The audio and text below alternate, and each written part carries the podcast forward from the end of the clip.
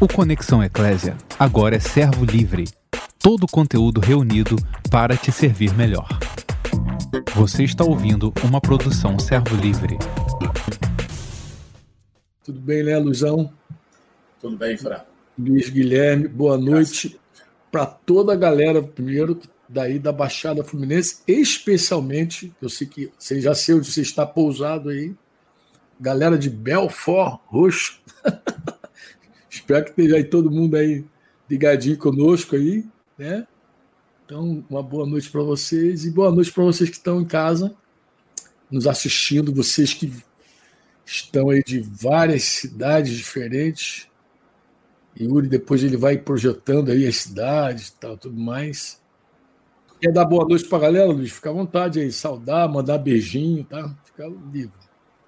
É, é, eu quero começar também lá por cima, ali na Costa Verde, ali, Angra dos Reis. Isso. Até em Angra dos Reis tem gente hoje conectada aí com a gente. É, que bom. Cara. Quero é, dar um alô também para o pessoal de Nova Iguaçu, porque hoje nós temos nós temos é, ovelhas em Nova Iguaçu, Belfor Roxo, Nilópolis, São João de Meriti.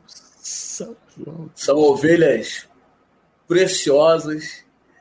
Me sinto assim muito honrado em poder pastorear esses amados irmãos que são extremamente preciosos. Eu quero assim mandar um, um beijo carinhoso para o coração de todos. Amém. E espero que, mais uma vez, nesse tempo, todos esses amados sejam profundamente edificados. Amém, que seja assim, conforme a tua palavra. Eu fiz um combinadinho com o Luiz, galera, e eu pedi o Luiz para a gente começar esse tempo orando. O que, que acontece? Alguns irmãos têm pedido assim para a gente orar, né? orar, orar pela, pelas pessoas que passam, às vezes, o dia angustiada, às vezes tem gente que sai, passa um dia de bate-pressão, né? Eu acho que leva tempo, Luiz, para algumas pessoas, alguns discípulos até aprenderem aquele ensino de Jesus de não se preocupar com o dia de amanhã, viver só hoje, né? Mas tem gente que demora um pouquinho, custa, ainda sofre muito pelo futuro, fica ansioso, fica ansiosa assim.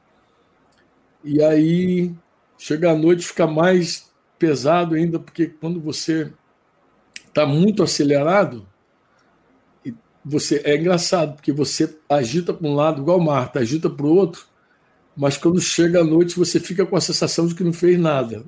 Acho que é a coisa mais horrível da aceleração é isso. É que você chega de noite e pensa assim, meu Deus, não fiz nada que eu tinha que fazer. Mas o que, que tu fez o dia inteiro, então? Agitou para um lado para o outro e fica aquela sensação de vazio. Então tem muita gente que, que chega aqui nessa live assim, precisando realmente de um toque do Espírito Santo um toque de Deus. Então, eu vou te pedir para orar por essas pessoas, para que o Senhor dê um refrigério para elas e que elas desfrutem é, do nosso tempo aqui, né? Também que Deus te inspire para falar, que Deus me inspire para falar e que Deus ilumine eles para ouvir também, é importante ser iluminados para ouvir. Então você ora, ora por nós, pode ser? Sim, Fran. Manda fogo aí, meu irmão. Amém. Pai, no nome de Jesus, nós queremos declarar, no nome de Jesus, esse nome que é poderoso, que é sobre todo nome, esse nome que está acima de todos os reis da terra, esse nome que cura, esse nome que liberta, esse nome, Senhor, que um dia todo joelho se dobrará e toda a língua vai confessar que Jesus Cristo é o Senhor. Nós oramos nessa hora, Pai, porque o Senhor é o nosso refrigério. O Senhor é o nosso descanso.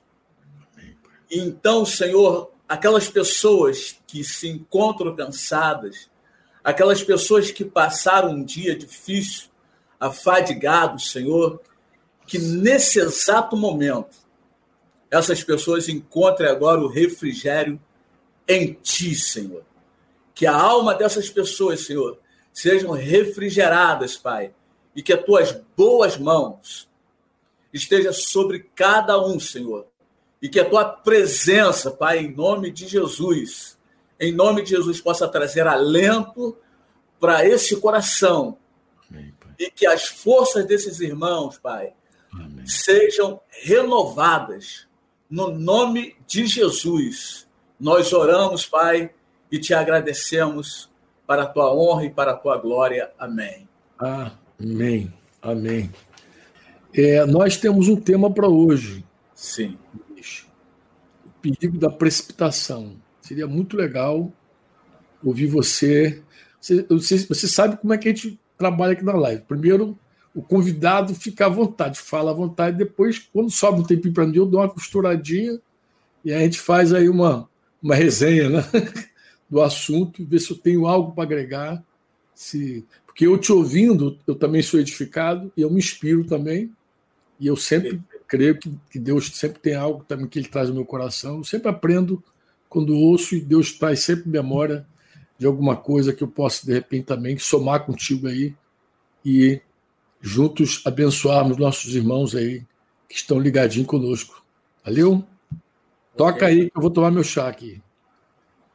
Bom, eu estou tranquilo porque todas as vezes que você deu essa costurada, saiu coisa boa. Então, eu acredito que, que hoje não vai ser diferente, né? É, eu, eu também estou me lembrando aqui de uma live, é, aquela live que, que aconteceu com o Bruno, lá de Cataguases.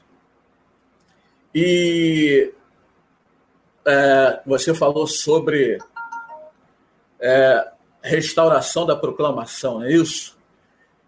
Perfeito. É, no ano de 2003, a gente estava fazendo CTM, eu e a minha esposa, estávamos na AMD, e nós fomos nós fomos fazer um treinamento lá em Cataguases. Nós estávamos lá na casa do Marcos, quando, quando aquele milagre também aconteceu, que eles não podiam ter filhos, né?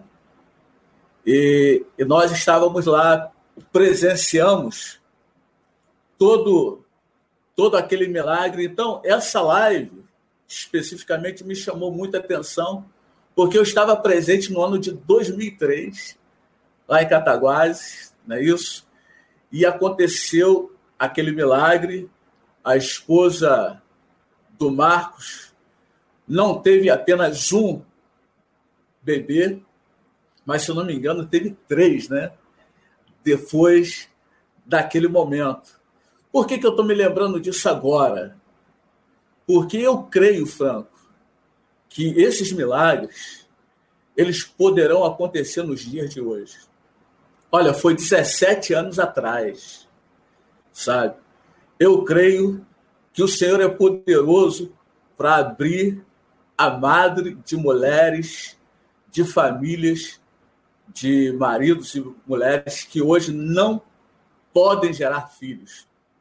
Então eu queria deixar uma palavra aqui que enquanto nós estamos aqui nessa live, eu creio que Deus ele pode realizar um milagre. Eu até gostaria de te pedir, não sei se cabe, no final dessa live, você orasse por essas famílias, para que o Senhor tenha misericórdia e eles venham experimentar também esses milagres em suas vidas. Tá? Se puder ser, a gente a gente agradece. Então, o perigo da precipitação ele está baseado é, hoje em crises internas que nós temos, em crises, muitas das vezes, que nós temos dificuldade de administrar. Porque a gente sabe que crises vêm. Né? Nós não estamos isentos das crises.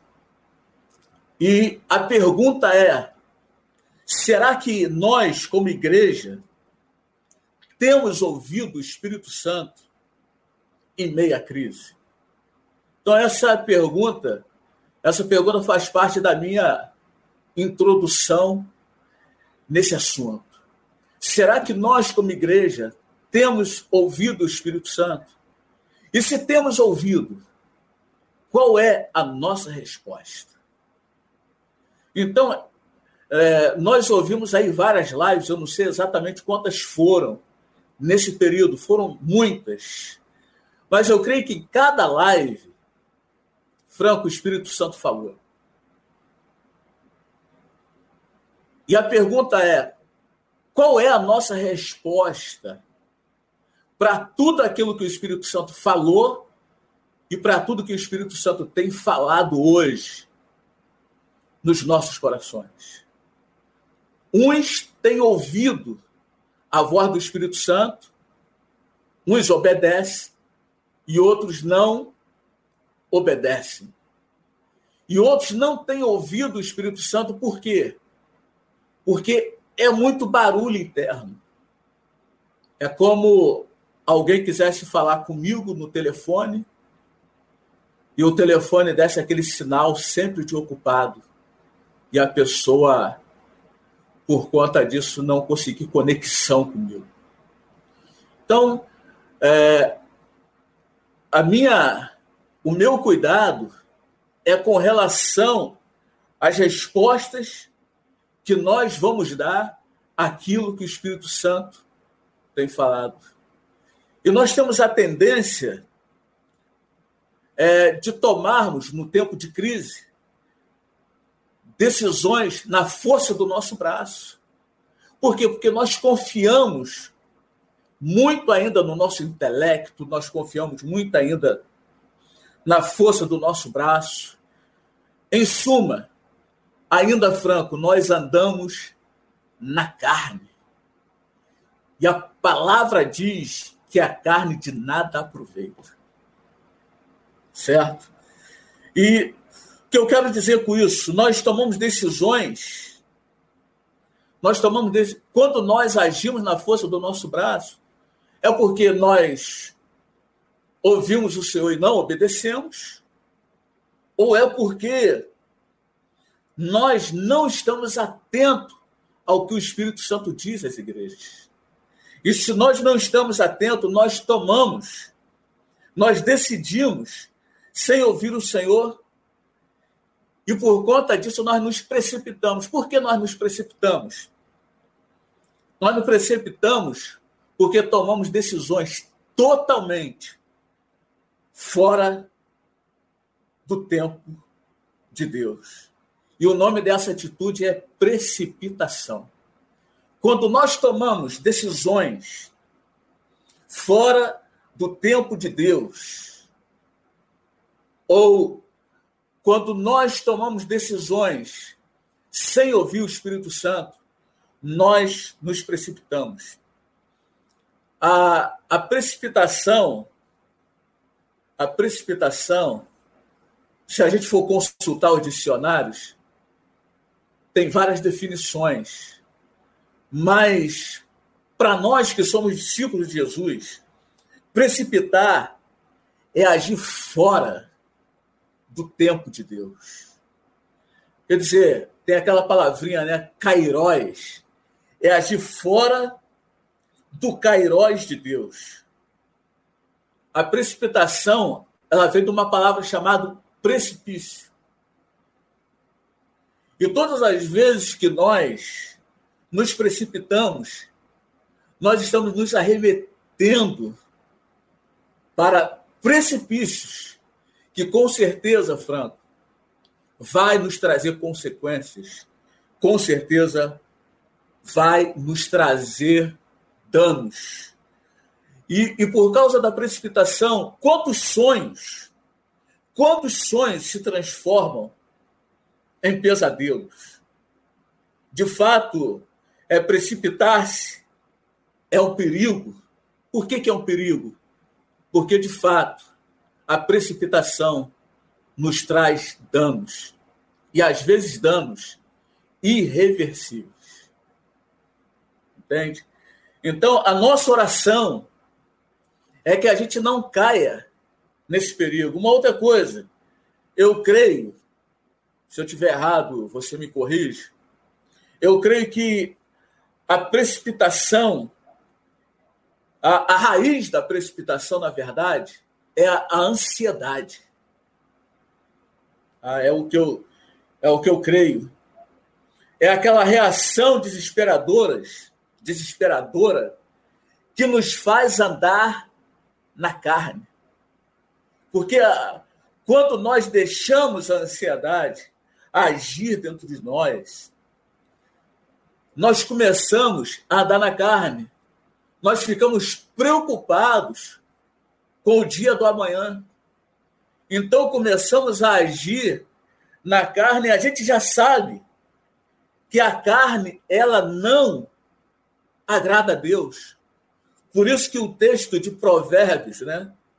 Provérbios 19, 2, queria até ler aqui, principalmente na parte B desse texto, né?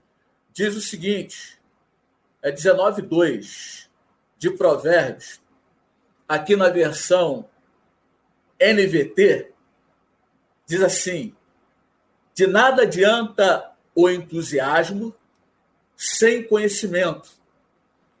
E a pressa ou a precipitação resulta em escolhas erradas.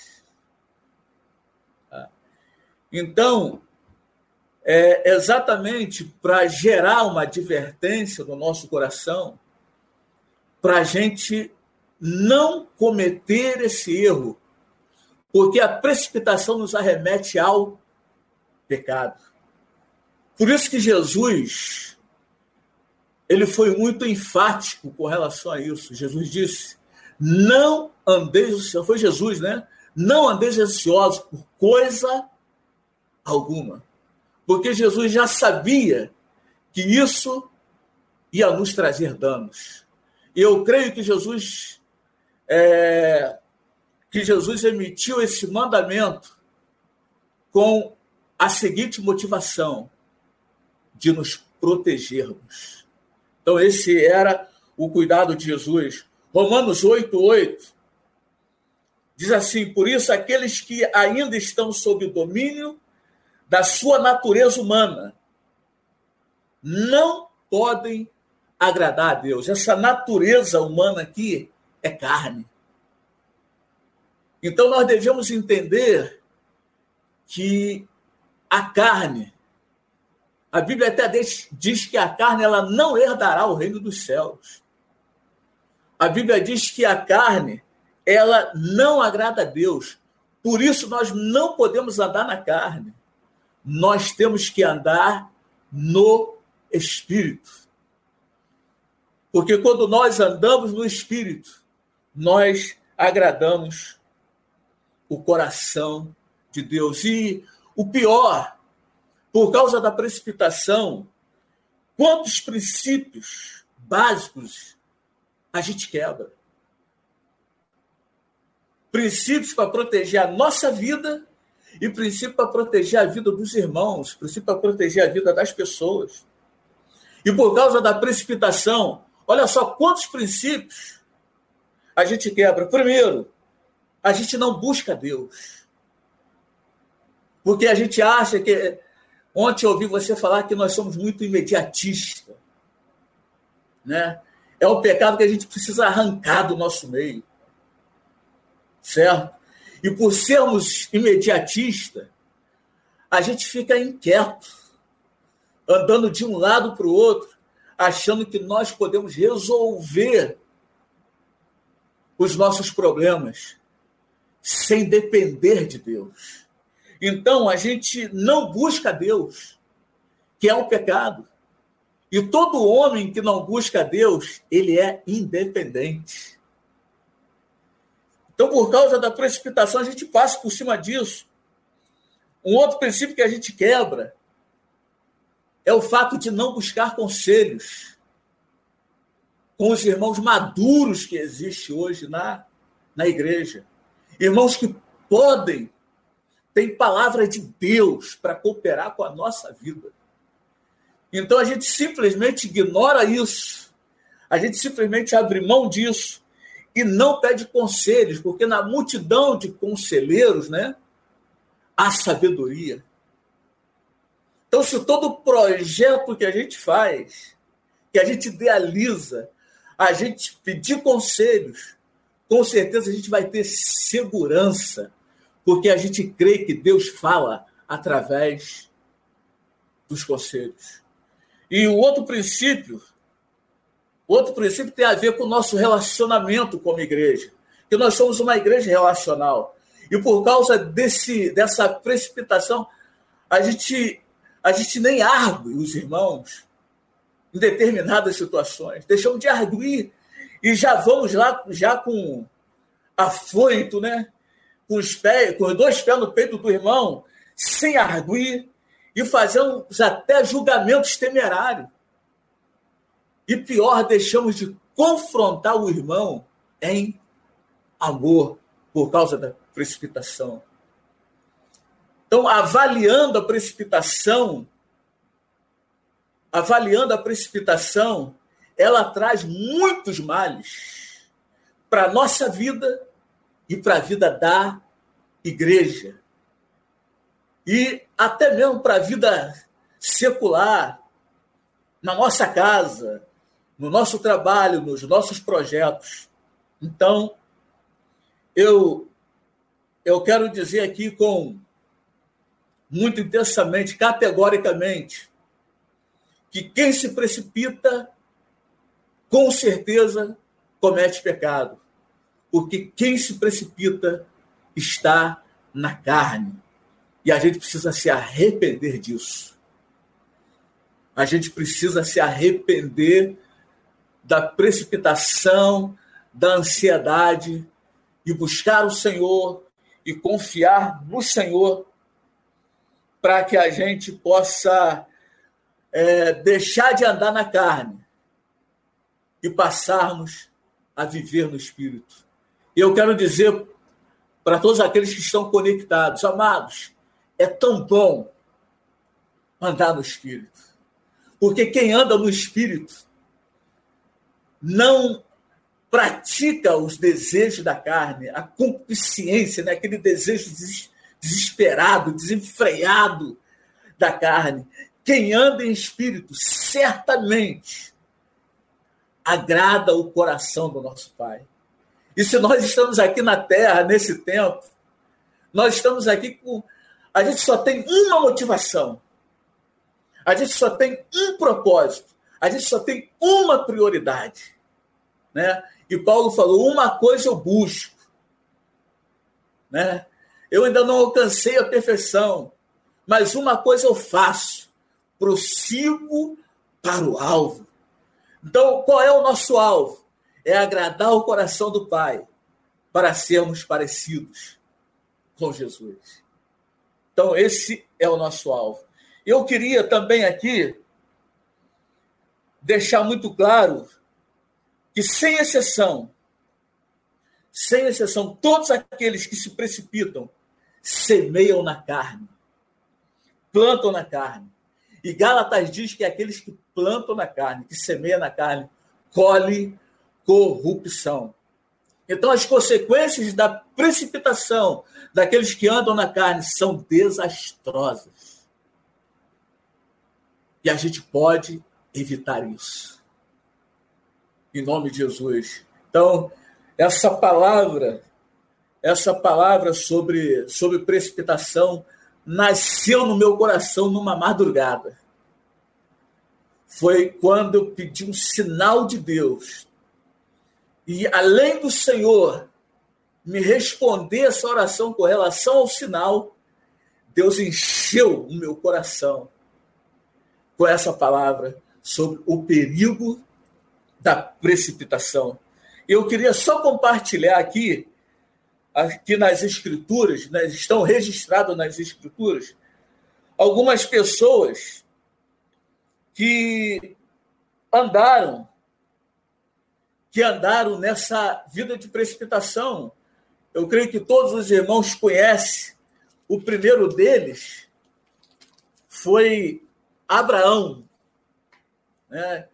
Todo mundo já conhece o pecado de Abraão quando ele aceitou lá o, a proposta da sua mulher, Sara, de se deitar com Agar e ter um filho com ela.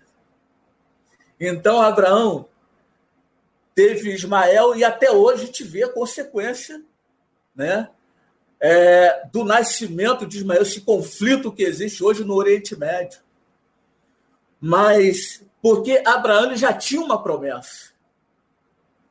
E das, que ele seria o pai de uma grande nação, que a sua descendência seria numerosa, mas aí Sara, desesperada, né? como é bom ter uma mulher sábia do lado, né? para não também é, nos, nos levar a se precipitar, Sara fez a proposta para ele: ó, eu vou te dar a nossa escrava aqui, H, e então você se relaciona com ela para gerar um filho, porque eu já não aguento mais ficar estéreo. E Abraão aceitou lá a proposta e teve Ismael. Então eu acredito que essa atitude de Abraão foi uma atitude precipitada. E outra atitude do rei Saul. Do rei Saul lá que ofereceu sacrifício, quando o profeta Samuel falou para ele: Ó, eu vou, mas daqui a sete dias eu volto, então nós vamos oferecer, eu vou oferecer o sacrifício. E quando chegou no sétimo dia, Saul precipitadamente ofereceu o sacrifício e isso custou o reinado de Saul.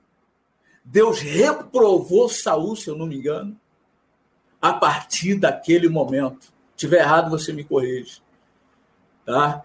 E então ele poderia ter esperado, mas ele achou, muitas das vezes é assim, a gente ora a Deus, só que a gente não tem paciência de esperar a resposta de Deus acerca daquilo que nós estamos orando. Então, a gente mete o pé na jaca e faz da nossa forma, da nossa maneira, e não esperamos uma resposta clara de Deus, porque Deus, de fato, Deus fala.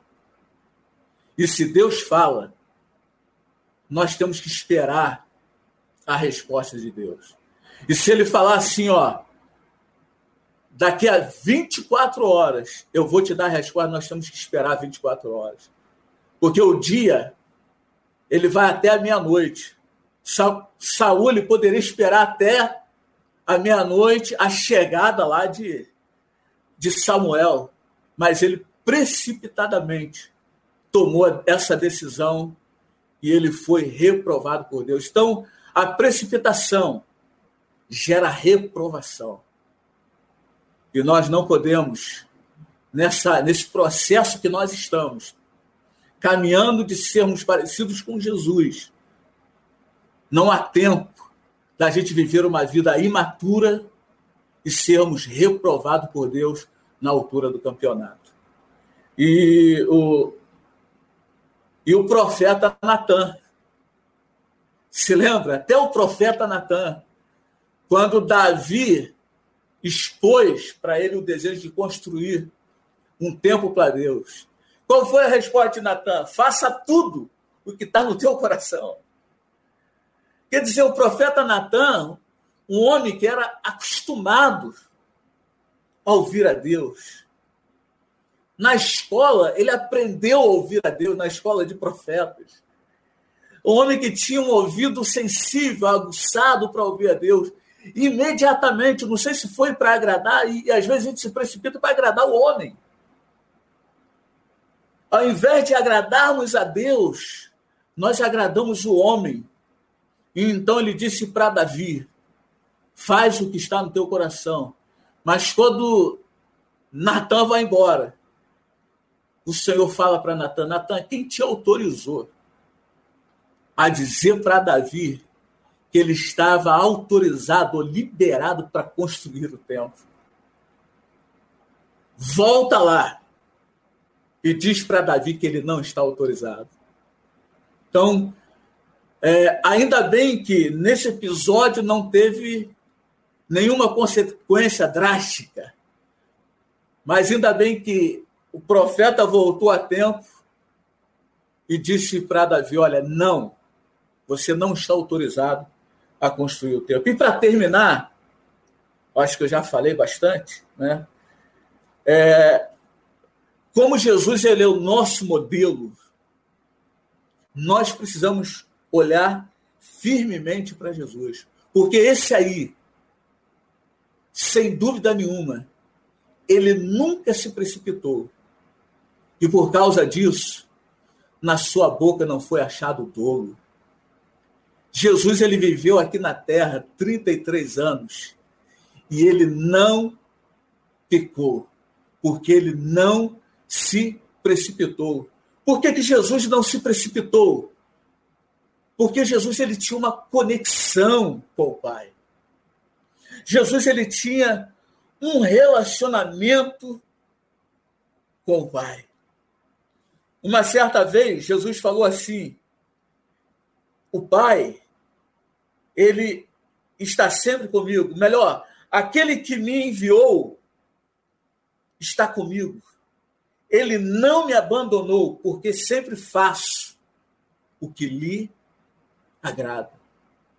Eu queria dizer para os irmãos o seguinte, irmãos, o que está em jogo aqui não é só a questão da precipitação. O que está em jogo aqui é se nós estamos agradando ou não o Pai. E Jesus agradou o Pai em todos os momentos da vida dele. E ele, ele declarou isso. O pai estava sempre com ele, porque a sua prioridade, o seu alvo, era fazer a vontade do pai. Conclusão: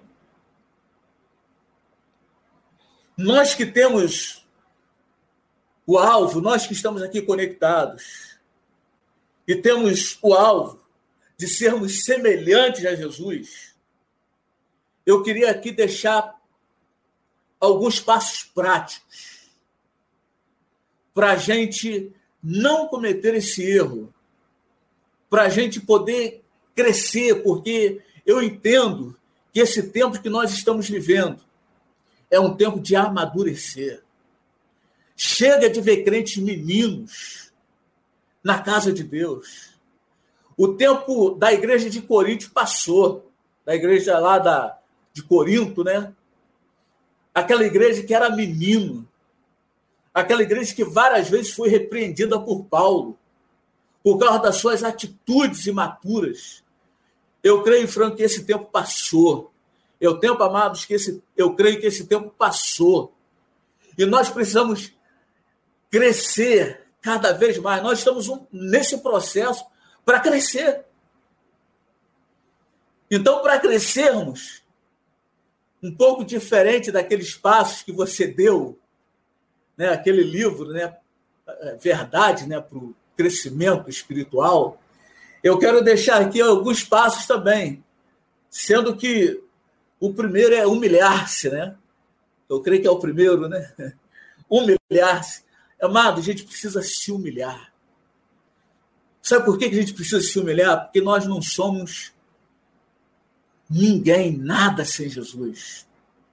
Assim como Jesus se humilhou, assim como Jesus ele abriu mão da sua glória, assim como Jesus foi obediente até a morte, morte de cruz, nós precisamos de nos humilharmos. Ele é o nosso modelo. Segundo passo, a gente precisa se aquietar. Aquietai-vos e sabei que o Senhor é Deus e ele está exaltado entre as nações. Outro passo, orai sem cessar. Nós precisamos orar sem cessar, vigiar e orar. Vigiar e orar. Nós precisamos aprender a orar em línguas. Em todo o tempo da nossa vida. Paulo diz que nós temos que orar em todo o tempo. Então, para a gente se amadurecer nesse processo, a gente precisa orar, a gente precisa, o quarto passo, ser cheio do Espírito Santo. Não vos embriagueis com vinho, em que há confusão, em que há dissolução. mais encheios do Espírito Santo. Esse é um mandamento que a gente precisa levar a sério. A gente precisa ser uma geração cheia do Espírito Santo. E a, o quinto passo, examine a palavra até você se sujeitar totalmente à sua autoridade. Então a palavra de Deus tem que ser uma autoridade sobre a nossa vida. E a gente sabe que a palavra de Deus é Jesus. O Verbo se fez carne. O Verbo se encarnou. Então nós temos que estar debaixo do senhorio de Jesus. Por isso a gente precisa examinar com diligência a palavra e nos submetermos à sua autoridade. E o sexto, para a gente encerrar, busque conselhos. E com certeza o Espírito Santo vai seguir aperfeiçoando até formar em cada um de nós a imagem de Cristo Jesus. Então, é isso. Nesse tempo, Franco, eu gostaria de compartilhar para os irmãos. Eu creio que o Espírito Santo é poderoso para entrar no coração como flecha, como espada de dois gumes e nos edificarmos poderosamente. É isso aí. Amém, meu queridão. Muito amém. Vou dar amém para você direto. Palavra muito abençoada do Senhor. Eu tenho certeza que quem ouviu essa palavra vai refletir, vai, vai experimentar a bênção do Papai do Céu. Eu queria começar assim a minha resenha dizendo o seguinte, né? É, primeiro, eu preciso confessar, né? confessar, eu preciso me confessar. É, o que, que eu entendo, Guilherme? eu entendo que eu cometi muitas vezes esse pecado. Cometi esse pecado em palavras, que eu acho que é o mais fácil, é precipitar em palavras, muitas vezes, mas também eu cometi esse pecado com ações, né? com ações. Mas o que você falou é a pura verdade. Provérbio 19, 2. Não é bom proceder sem refletir e peca quem é precipitado. Né? E eu acho que Provérbios 20, 29, 29, 20 vai dizer que tem visto um homem precipitado nas suas palavras, maior esperança há para o sensato que para ele. então, eu, eu tenho que dizer para você que, é, como o provérbio também diz que o precipitado exalta a loucura. É precipitada exalta a loucura. Então eu, eu tenho que confessar esse pecado. É um pecado que eu já cometi várias vezes e hoje estou naquela, naquele exercício de orar e vigiar e orar para não me precipitar. Mas um coração, como você falou, um coração ansioso se precipita. Eu, eu tenho uma frase que o, o irmão que está nos ajudando aqui, o Yuri, e outros homens, Flash, outros irmãos aí nas nossas conversas, é, lá em Pôr da Folha, caminhando com alguns jovens, eu tenho uma frase que diz assim: o medo aprisiona e a ansiedade precipita. Então, o medo aprisiona e a ansiedade precipita. Isso aí era a minha frase na caminhada com alguns jovens que pelo tempo decorrido, já eram para ser casados, não era para ser mestre, já era para estar pensando numa moça, e você via ali o cara ali, né? E eu dizer para eles que a gente precisa encontrar um meio termo. Qual é? Porque o medo te aprisiona. Se você ficar com medo, você não, não sai do lugar. Mas também, se você ficar ansioso, você se precipita. Eu estou falando isso para corroborar com o que você falou que a ansiedade de verdade é que promove essas precipitações todas. Né? Então, quando a gente fica ansioso, é fatal. Aí vai, vai pecar. Vai pecar, porque vai se precipitar.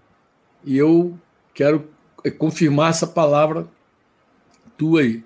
É, hoje cedo, conversando com Denise, esposinha, no café da manhã, ela citou para mim os Salmos 141, verso, versículo 8, que diz assim: Pois em ti, Senhor Deus, estão os meus olhos. Acho que uma, tem uma outra versão que fala: estão os meus olhos fixos, focado. Em ti confio, não desampares a minha alma. Depois eu fiquei refletindo nesse salmo, até escrevi uma frase assim, para o tempo que a gente está vivendo. Focar em Jesus é o segredo, fixar nele os olhos. Olhar para a tempestade, não. Acho que foi mais ou menos isso que eu expliquei. O segredo é fixar os olhos de Jesus e não na tempestade. Porque a tempestade ela pode provocar o medo e pode provocar também a ansiedade, gerando precipitação e escravidão. Medo escravizando e ansiedade precipitando. Então, olha para Jesus. Porque olhar para Jesus nos remete a uma vida no espírito, como você bem disse. E a vida no espírito não tem precipitação e nem tem medo. Por quê? Porque você está tão descansado e confiado em Deus você já não quer fazer mais nada mesmo, você não tem mais nenhuma pretensão de coisa nenhuma. Você está muito descansado, assim, parece até um cara folgado. Diz assim: não, que, por que, que tu não fala? Não, eu quero a vontade de Deus. Se Deus falar, eu vou, eu vou andar. Se Deus não falar, eu não ando. Né? E nem adianta enviar um anjo para me dar a terra prometida. Eu também não quero um anjo que me leve à terra prometida. Eu quero Deus, eu quero a presença de Deus, eu quero ir com Ele, eu quero estar com Ele, eu quero a palavra de Deus continuamente na minha vida.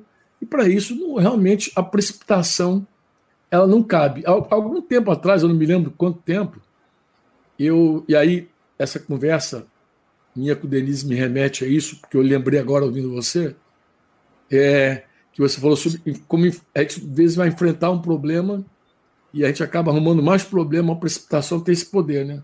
Você se precipita, os abismos só vão, e alguns, algumas vezes é, são irreparáveis os danos, tem como você é, reparar, às vezes traz consequências graves realmente a precipitação. Mas eu me lembrei que eu escrevi algum, algum tempo atrás um texto, depois o irmão Paulo Max colocou até áudio nesse, nesse texto, que eu fiz uma brincadeira que era problema, problema, problema, problema, problema. Eram as quatro formas do irmão falar problema. É um irmãozinho muito querido que a gente tem até hoje no sítio, mas ele era jovenzinho e não falava, não acertava de jeito nenhum, cara. Uma hora ele falava problema, outra hora ele falava problema, outra hora ele falava problema, outra hora ele falava problema. E aí a palavra não saía de jeito nenhum. A gente brincava muito com ele, né? Ele era falava tudo, mas não falava o problema, né? Mas é claro, esse irmão hoje ajuda outras pessoas, cresceu e amadureceu e tem até cuidado de outras pessoas, ajudando outros irmãos né, a resolver seus próprios problemas. Mas eu, quando era mais jovem na fé, né, eu ouvi uma frase de um irmão que dizia o seguinte: ter problema não é o problema. Acho que foi Edgar Bravo que falava isso continuamente entre nós. O problema é não saber resolvê-lo. Ter problema não é o problema, o problema é não, é saber, é não saber resolver. Mas naqueles dias que eu estava escrevendo, eu cheguei a uma outra conclusão: que ter problema não é o problema, mas o maior problema é não admitir que tem problema. então, porque essa é uma das formas que a gente tem de lidar com o problema, né? Essa é, é uma das formas. A gente tenta lidar com o problema de várias maneiras. E uma delas é não admitindo que tem, escondendo o problema.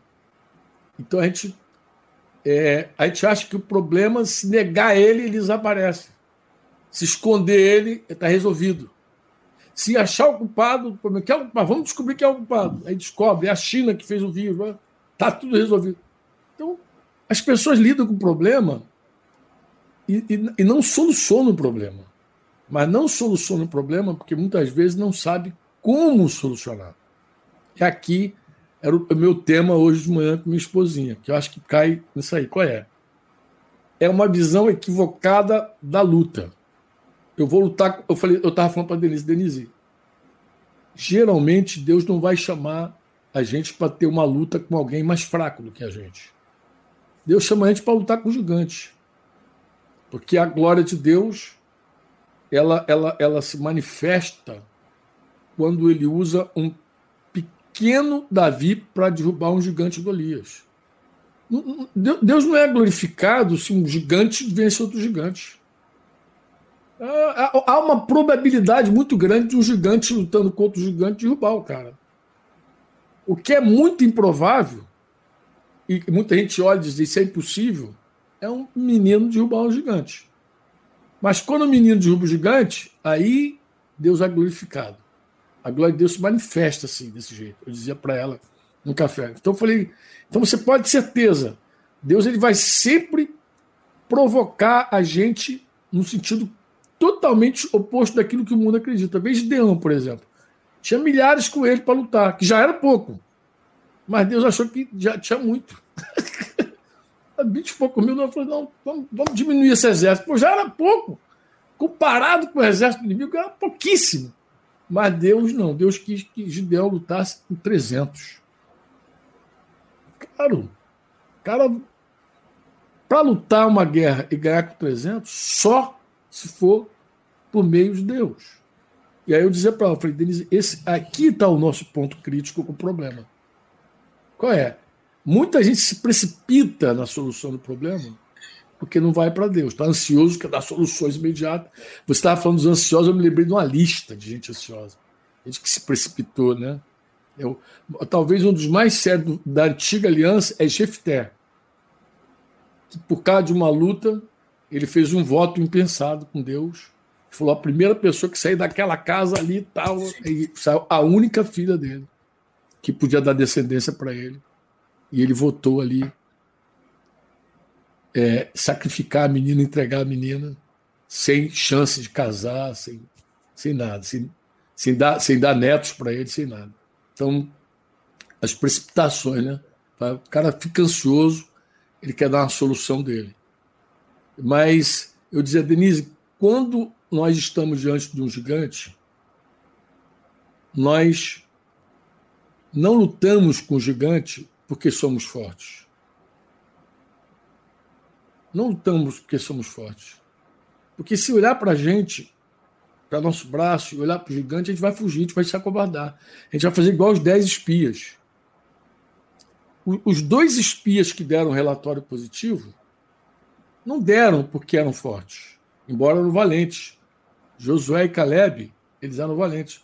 A Bíblia não diz que eles entraram porque eram fortes.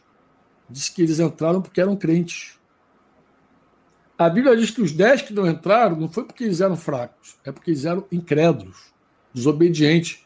Porque assim, o incrédulo desobedece, o crente obedece. Quem tem fé faz o que Deus manda. Quem não tem fé desobedece. Quem crê que Deus falou, ele vai lá e faz o que Deus manda. O dia que Deus falou com Abraão, Abraão, a partir de hoje todo mundo tem que estar circuncidado, da tua descendência, quem não tiver circuncidado vai morrer todo mundo. Ele passou bisturi em todo mundo. Uma coisa de louco. Quem podia pensar? Esse homem, o que está pensando na vida? Agora, mas o cara ouvia e executava. Cara que crê, ele ouve e faz.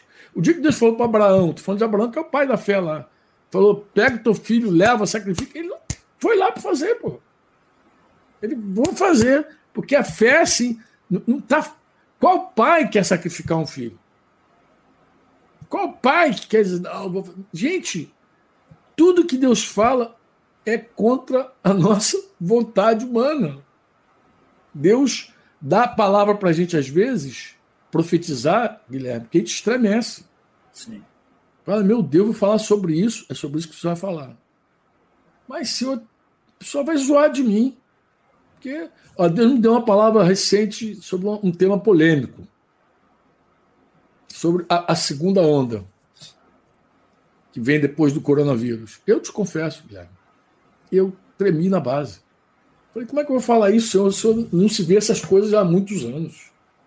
Fiz uma live só para pastores para não causar alarde. Você deve ter visto. Não causar alarde e para os irmãos julgarem o que eu ia, eu ia falar. Falei, me julga, toda profecia tem que ser julgada. Não quero. Mas no primeiro momento eu pensei assim: eu vou falar algo que as... tem gente que nem sabe, que nunca viu. Essa geração não sabe nem o que eu vou falar. Mas se você crê que Deus falou, você fala. Se você crê que Deus falou, você faz. Se você crê que Deus falou, você obedece. E quando você não quer mais nada, além disso, você nem se precipita, porque tu não fica ansioso para nada.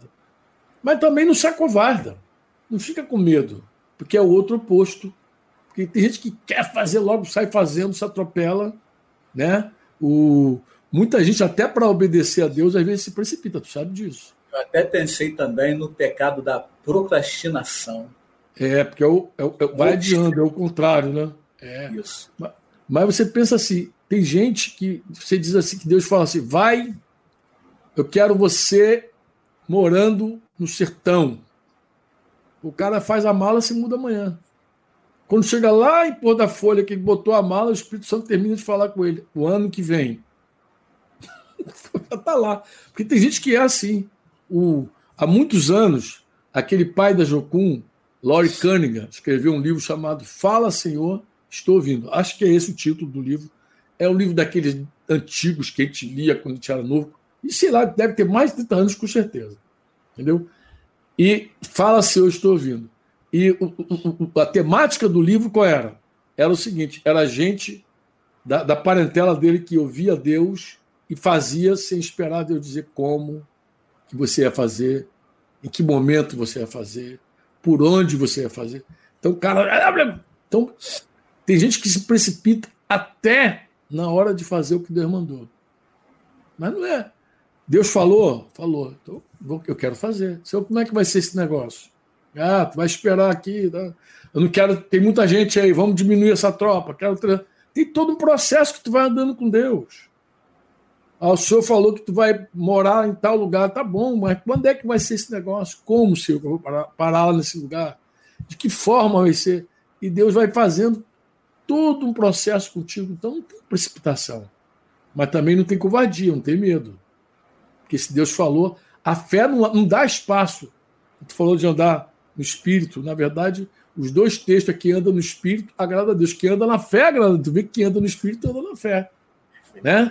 Porque sem fé é impossível agradar a Deus. Na carne é impossível agradar a Deus, porque o homem na carne é um homem que duvida, é um homem crédulo, logo ele não tem como agradar ao Senhor, porque ele vai ou se acovardar ou ele vai se precipitar em alguma situação. Então ele tem que ter uma medida exata, porque não é não, ele não vai fazer porque ele quer fazer. Ele não vai fazer porque ele quer o ministério dele. Não, ele vai fazer porque ele crê que Deus mandou ele fazer. Se Deus mandou, Deus é comigo, vamos embora. Eu refletia nisso enquanto eu te ouvia. Né? O problema ele é solucionado quando você vai para Deus. É, olhar para o braço só te dá duas percepções quando você olha para o braço, mano. Se eu olhar para o braço e achar que eu estou forte, estou malhando, vou na minha força, me arrebento. Sim. Às vezes, arrumo outros mais problemas. Tu lembra de Davi? Davi, até ser rei, quase que não arrumou problema. Quando rei, aí fez um censo, aí daqui a pouco Davi comete um adultério lá e, e ele tenta, para resolver o adultério dele, ele acaba cometendo um homicídio. Para dar solução para o adultério, toda a estratégia que ele montou, Deus frustrou e ele acabou matando. Mas ele só fez isso depois que era rei. Porque rei tem poder na mão. Rei tem, tem soluções humanas. Aí ele, quando o rei, ele falou assim: não, vou resolver esse problema. Então, vou, vou, vou, vou, cobrir essa caquinha. Sabe quando o cara faz uma caquinha depois quer cobrir? Então, vou cobrir. E aí vai se, vai se enrolando, vai se enrolando e vai se precipitando em algum momento, vai se acovardando em outro momento. Isso o precipício vai chamando outro precipício, né? Vai chamando precipício. Você falou de precipitar, é, é, é como o cara está à beira de um abismo, né? Precipitou-se. Sim. Eu, eu, eu, eu, eu, guardei, eu guardei isso que você falou, porque eu tive esse, essa percepção a primeira vez que eu li sobre o suicídio de, de, de Judas Iscariotes. Porque ele precipitou-se. Literalmente, ele foi no precipício, botou a corda, se lançou. Lembra Exato. disso? As entranhas deles rasgou, rasgou lá embaixo. Disse Atos dos Apóstolos que ele precipitou-se. Primeiro, porque ele estava no precipício mesmo, mas ele também se precipitou. Porque ele, ele, ele não esperou o final da história. Ele não, ele não conhecia Jesus o suficiente para saber que Jesus era cheio de misericórdia, cheio de amor, e que Jesus podia dar a ele uma segunda chance, como deu para Pedro. Pedro negou Jesus três vezes, dias depois estava sendo chamado para apacentar o rebanho de Deus. Mas Judas diz que ele precipitou-se. Eu acho que aquela palavra ali sugere duas coisas: sugere que ele foi um precipício, jogou, mas também deixa ali uma lacuna para a gente entender o seguinte: que ele se precipitou. Perfeito. Que ele não deveria ter se matado. O suicídio. Eu, inclusive, enquanto é, eu ouvia você, eu coloquei aqui uma, uma, uma frase para eu guardar, tá? Porque eu, eu falei assim, eu me lembrei de Judas Iscariotes, que é, um, é uma precipitação mesmo. E eu coloquei assim: precipitar-se é um ato suicida. Precipitar-se é um ato suicida. Você acaba, você se acaba quando você se precipita. Você dá um fim a coisas, a um ministério, a uma jornada. Então, e, e o suicídio, eu acho que é o maior ato de precipitação que um homem, que uma mulher pode cometer. Se peca o precipitado, imagina o suicida. Então, o suicida é o maior ato de precipitação de alguém. É, é, é, você não querer ver o final da história. É você dizer assim: não, meu sofrimento está demais. Eu não aguento mais sofrer tanto, vou acabar com isso. Eu, eu, eu, lembrei de dois homens que. De um, um, especial que eu citei aqui das lives foi Jonas. Que duas vezes Jonas queria morrer. Duas vezes. Uma que ele se atirou no barco, literalmente. Me joga lá fora, para mim não. Mas no outro momento que ele falou com Deus, falou assim, é, é melhor morrer. E Deus falou, por que, que você está irado? Deus interpretou a oração de Jonas, Jonas como um, um, uma oração de um homem irado. Você está irado, é melhor morrer. É melhor. O cara quis morrer. Ele quis morrer, mas cheio de ira. Então, eu penso que o suicídio é o ato mais precipitado que um homem pode dar, pode fazer na vida. Ele, ele executa uma, uma, Acho que eu posso dizer assim que é o, é o ápice. Sabe que tudo tem um ápice, né? Sabe que é ápice? O cara tá, sempre tem um ápice. A gente diz assim: todo vício é progressivo. Todo vício é progressivo. O cara começa tomando uma cervejinha, daqui a pouquinho está lá na casa. É, é, é, é, o padrão do vício. É progredir. Então o CL é progressivo. Tem um ápice do cara da pornografia. O cara pornógrafo, um dia ele vai querer ver a mulher dele deitada com outro homem. Para ele ter prazer. É o ápice. É o ápice da carnalidade dele, da impureza dele. O ápice para mim da precipitação é quando o cara resolve tirar a própria vida. É bem provável, amado, que a gente está aqui hoje falando e alguém que está nos ouvindo em casa ou que vai nos ouvir daqui a pouco esteja com esse pensamento na cabeça em tirar a própria vida. Mas não tem nada mais precipitado que isso tirar a própria vida. Não tem nada mais precipitado. E para mim, o homem mais precipitado que eu conheço do Novo Testamento, do Antigo Testamento eu pensei em Jefté. Pensei em Isaú, pensei em vários. Mas Jefté foi um ato precipitado dele, um voto que custou, foi um suicídio para ele, porque a filha dele, entregar a filha, sacrificar a filha, era Imagina, era ele mesmo. Sim. Um, um mato precipitado. Deus não pediu nada a ele. Né? Se precipitou. E para mim, no Novo Testamento, a figura assim que mais mexe comigo é Judas Iscariotes. Judas Iscariotes. Inclusive, eu, a gente vai fazer uma, uma série da Virá, estampas da, da, da, da blusa Virá, com um tema paternidade espiritual. A gente tem dois temas para lançar: paternidade espiritual e azimuth.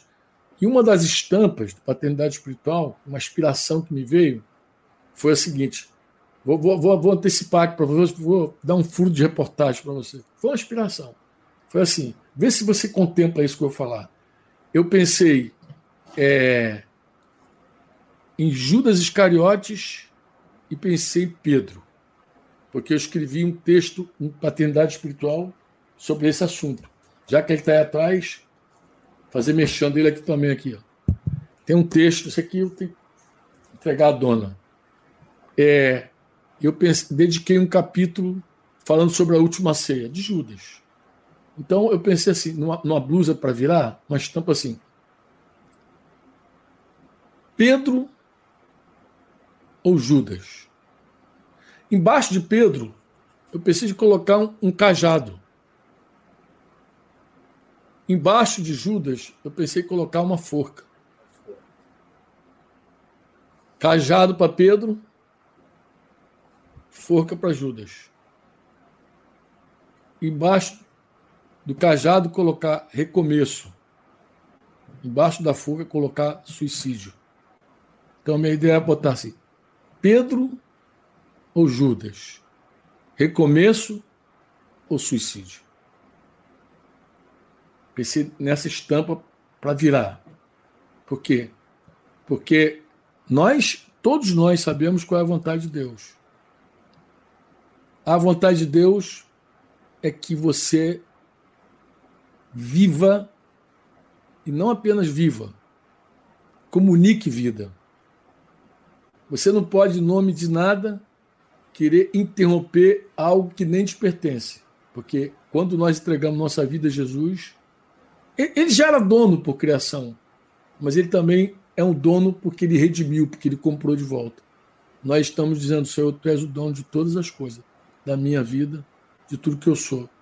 Nós, nós não temos nada, nem ministério a gente tem. Eu não gosto quando os pastores dec querem decidir sobre seus próprios ministérios. A gente não tem nada. Tudo é dele, tudo é por meio dele e tudo é para ele, Romanos 11. Tudo é do Senhor. A vida, muito mais dele. Porque ele, para nos resgatar, deu a própria vida dele. Sacrificou a vida dele para nos resgatar logo não temos direito nenhum de nada. Paulo vai dizer aos Coríntios que os, os que vivem hoje vivem em função ou para aquele que morreu e ressuscitou. Somos propriedade exclusiva do Senhor. Para este fim, disse Paulo, Jesus morreu e ressuscitou para ser Senhor, dono de vivos e mortos, conforme você orou aí. Eu, você também me fez um pedido aqui que eu vou dar, dar, dar uma saída da precipitação e contar aqui um, um milagre. Um milagre mesmo. Você falou para orar por pessoas estéreis. Você lembrou aqui do caso né, do Marco da Ângela. Lá em Cataguases, quando você ouviu aquela live, você ficou. Você estava lá, né? Interessante. Eu sei que eu estava com de missionários. E vários irmãos me procuraram e falaram: assim, Poxa, Franco, aquele casal tão precioso, mas tão precioso. Puxa, Franco, eles não têm filhos. Nos hospedaram com tanto amor, com tanto... eles não têm filhos. Falei, gente, quem dá filho é Deus. Não é que está escrito isso, Franco? Está escrito no Salmo 113, amado. Eu sei porque quando minha esposa era estéreo, eu estava lendo esse salmo e eu falei, chamei Denise, Denise está aí na live, ela pode contar essa história também, o lado dela aí, a versão. Falei, minha querida, eu li hoje, eu era novo convertido, eu li hoje que quem dá filho é Deus. Ela falou, onde é que está isso? Aí eu peguei, eu já não sabia onde estava mais, amado. Então, imagina a cena, Denise, coitadinha, querendo dormir, e eu com a Bíblia virava para lá, falando de Bíblia, está aqui, virava para lá, virava para cá, e tentando achar o Salmo 113. Eu falei, meu Deus. E Denise já quase dormindo, quase indo para Nárnia. Ia para Nárnia, voltava de Nárnia. E eu falei, meu Deus, cadê? Aí, de repente, eu dei de cara com ele, que diz assim: Quem é semelhante ao Senhor nosso Deus, cujo trono está nas alturas, que se inclina para ver o que se passa no céu e sobre a terra? Ó, ele se inclina para ver o que se passa no céu. Ó, ele se inclina para ver o céu. Ele se inclina para ver o céu e sobre a terra também. E ele levanta o pobre do pó e tira o necessitado do monte de lixo para o fazer sentar ao lado dos príncipes, sim, com os príncipes do seu povo. Eu nem imaginava o que Deus tinha para fazer na minha vida. Aquele cara, aquele lixo humano. Mas ele também fez essa promessa, além de dizer que eu ia sentar com, os, com príncipe que podia fazer isso, o Senhor faz com que a mulher estéril viva em família e seja alegre mãe de filhos, no plural. Filhos. E aí, meu, meu lindo, quando eu achei, Denise já estava cansada. Falei, tá aqui, Denise, olha, Deus faz com que a mulher estéreo viva em família e seja alegre mãe de filhos. Ela leu comigo e nós pela primeira vez, nós fizemos uma coisa que a gente nunca tinha experimentado: orar juntos. E eu lembro que ela orou de um lado da cama, eu orei do outro lado da cama, e orando, pedindo a Deus filhos. Logo depois, Denise, a menstruação dela não veio.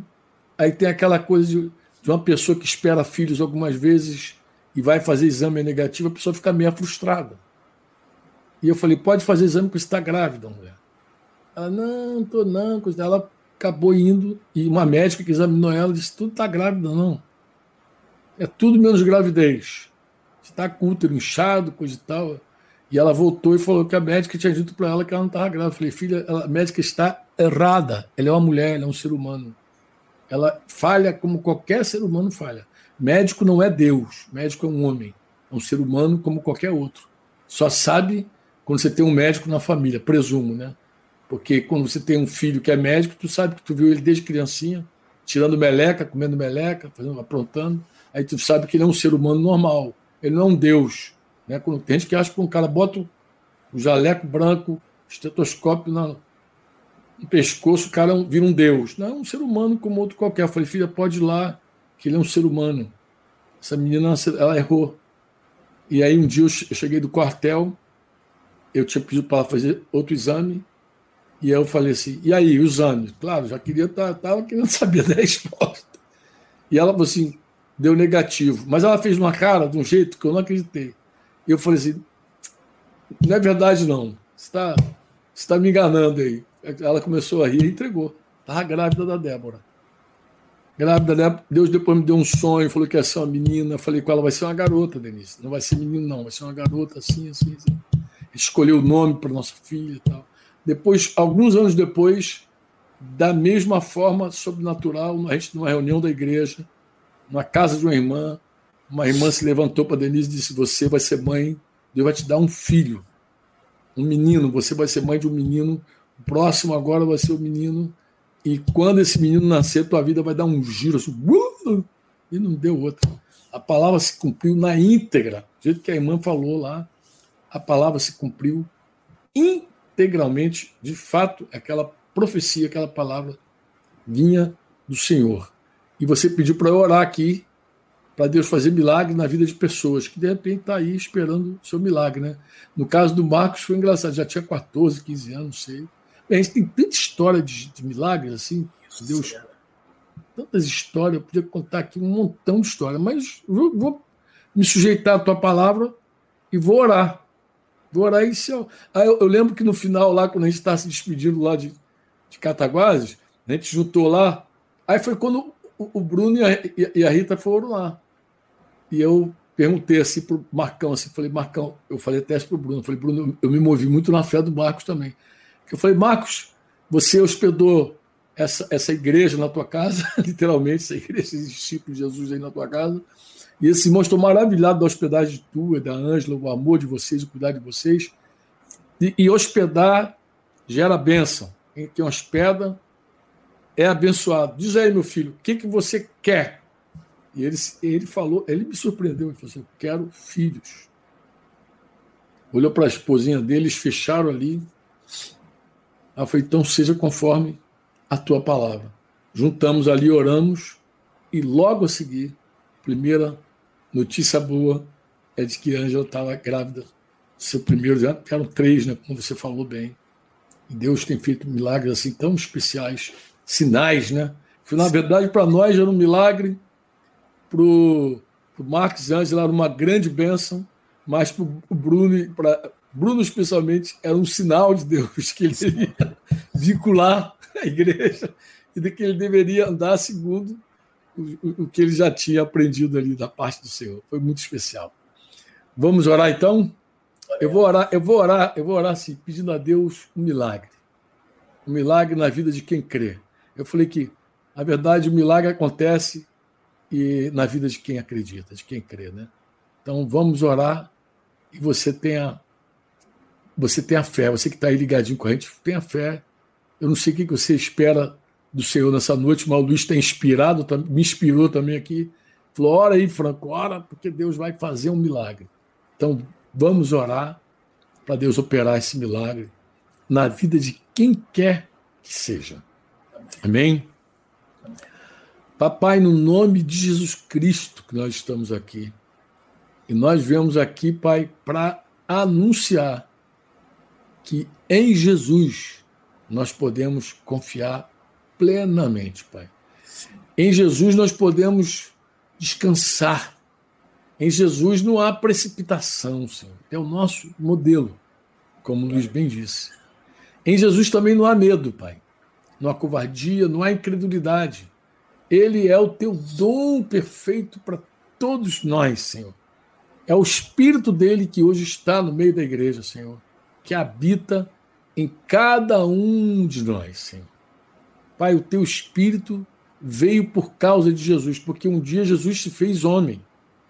Um dia, Pai, Jesus viveu nessa terra, nasceu de uma virgem, viveu uma vida sem nenhum pecado, Pai.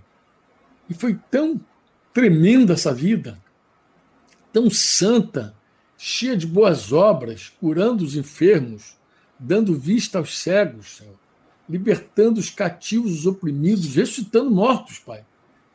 Foi tão santa e perfeita que ele se tornou, Senhor, o teu Cordeiro Santo, Senhor. O Cordeiro, o Agnus Dei, o Cordeiro de Deus que tira o pecado, os pecados do mundo. E serviu plenamente para o teu propósito, Pai, ao morrer naquela cruz, pelos pecados de todos nós, Senhor. Mas como sempre santo foi, nunca pecou, a morte não pôde mantê-lo na sepultura. Então, Pai, tu, ao terceiro dia, levantou Jesus dos mortos e o fez Senhor.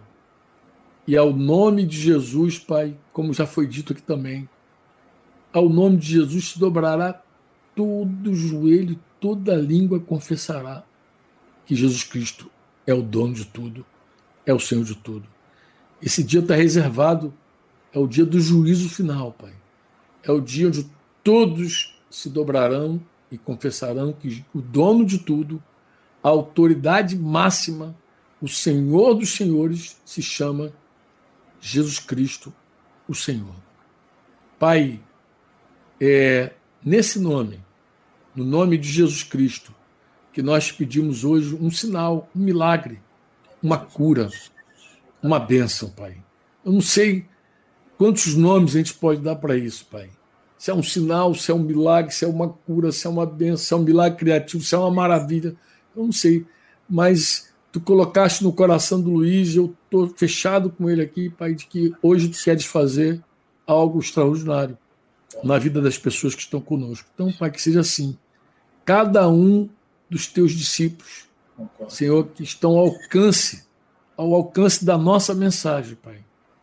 Pai, cada um que tem colocado a fé no nome de Jesus, nesse nome, Pai, cada um que tem unido agora o pensamento com o nosso pensamento, dizendo: Eu creio, eu quero, eu preciso, eu recebo. Pai, que seja feito conforme a fé dos teus filhos, que seja conforme a unidade dos teus filhos, que seja feito um milagre, um sinal, uma, concedido uma bênção. Não sei, Pai. Faz, Senhor. Faz o teu extraordinário.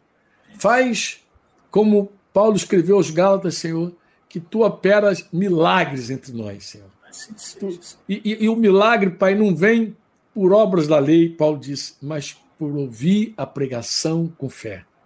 Pai, que a mensagem de hoje seja acompanhada de fé por fé e que essa, essa, esse link, essa junção da mensagem com a fé produza, Senhor, os milagres, Senhor, no meio da tua igreja. Que o teu Espírito, Pai, nessa hora, livremente, Senhor, esteja tocando pessoas, corpos, mentes, espírito em vários lugares do Brasil e fora dele, Pai. Onde essa mensagem chegar, Senhor, chegue o toque, a unção do teu Espírito Santo, chegue o poder do Espírito Santo e a autoridade do teu Cristo, Pai. Que o nome de Jesus Cristo seja exaltado que o nome de Jesus seja engrandecido, que o nome do Senhor Jesus Cristo seja conhecido, Pai. Não só no nosso país, mas nas nações. É a nossa oração, é a nossa concordância no nome poderoso de Jesus Cristo. Amém. Você ouviu uma produção Servo Livre.